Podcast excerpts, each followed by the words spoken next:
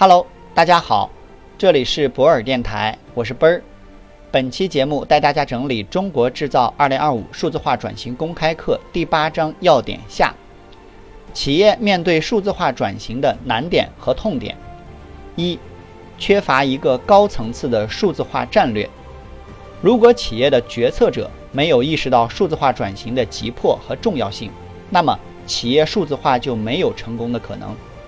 数字化时代的竞争要求企业的领导者对数字化技术、新兴商业模式保有高度灵敏的洞察力，并能时刻反省或调整公司战略。数字化转型中的领导力和问责制意味着数字化转型必须由最高层支持和授权。二、缺乏一种数字化转型的文化，很多企业在推进数字化转型过程中。并没有赋予企业文化新的数字化内涵，或者在各部门人员的认识没统一的时候就盲目启动了数字化转型，这样没有充分准备的开始会带来后续一系列强大阻力，进而导致企业数字化转型的失败。三、缺乏一类数字化人才，缺乏数字化人才，尤其是缺乏数字化型领导者。这是企业在数字化道路上的一个重要障碍。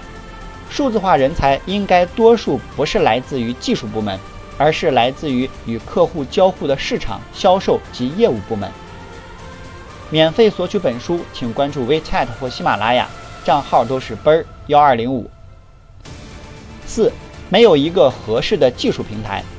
在企业数字化转型上，业务需求快速多变，新技术层出不穷。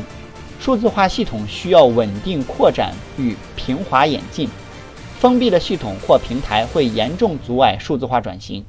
一个笨重、呆板的技术平台难以敏捷、快速响应数字经济时代的客户需求。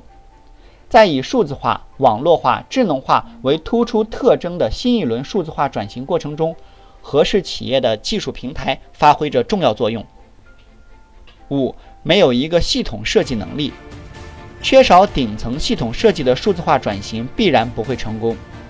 认为数字化就是上系统、改善某条业务线，跟着纯硬件供应商或没有行业经验的开发商去搞数字化的企业，很容易把数字化转型做成信息化。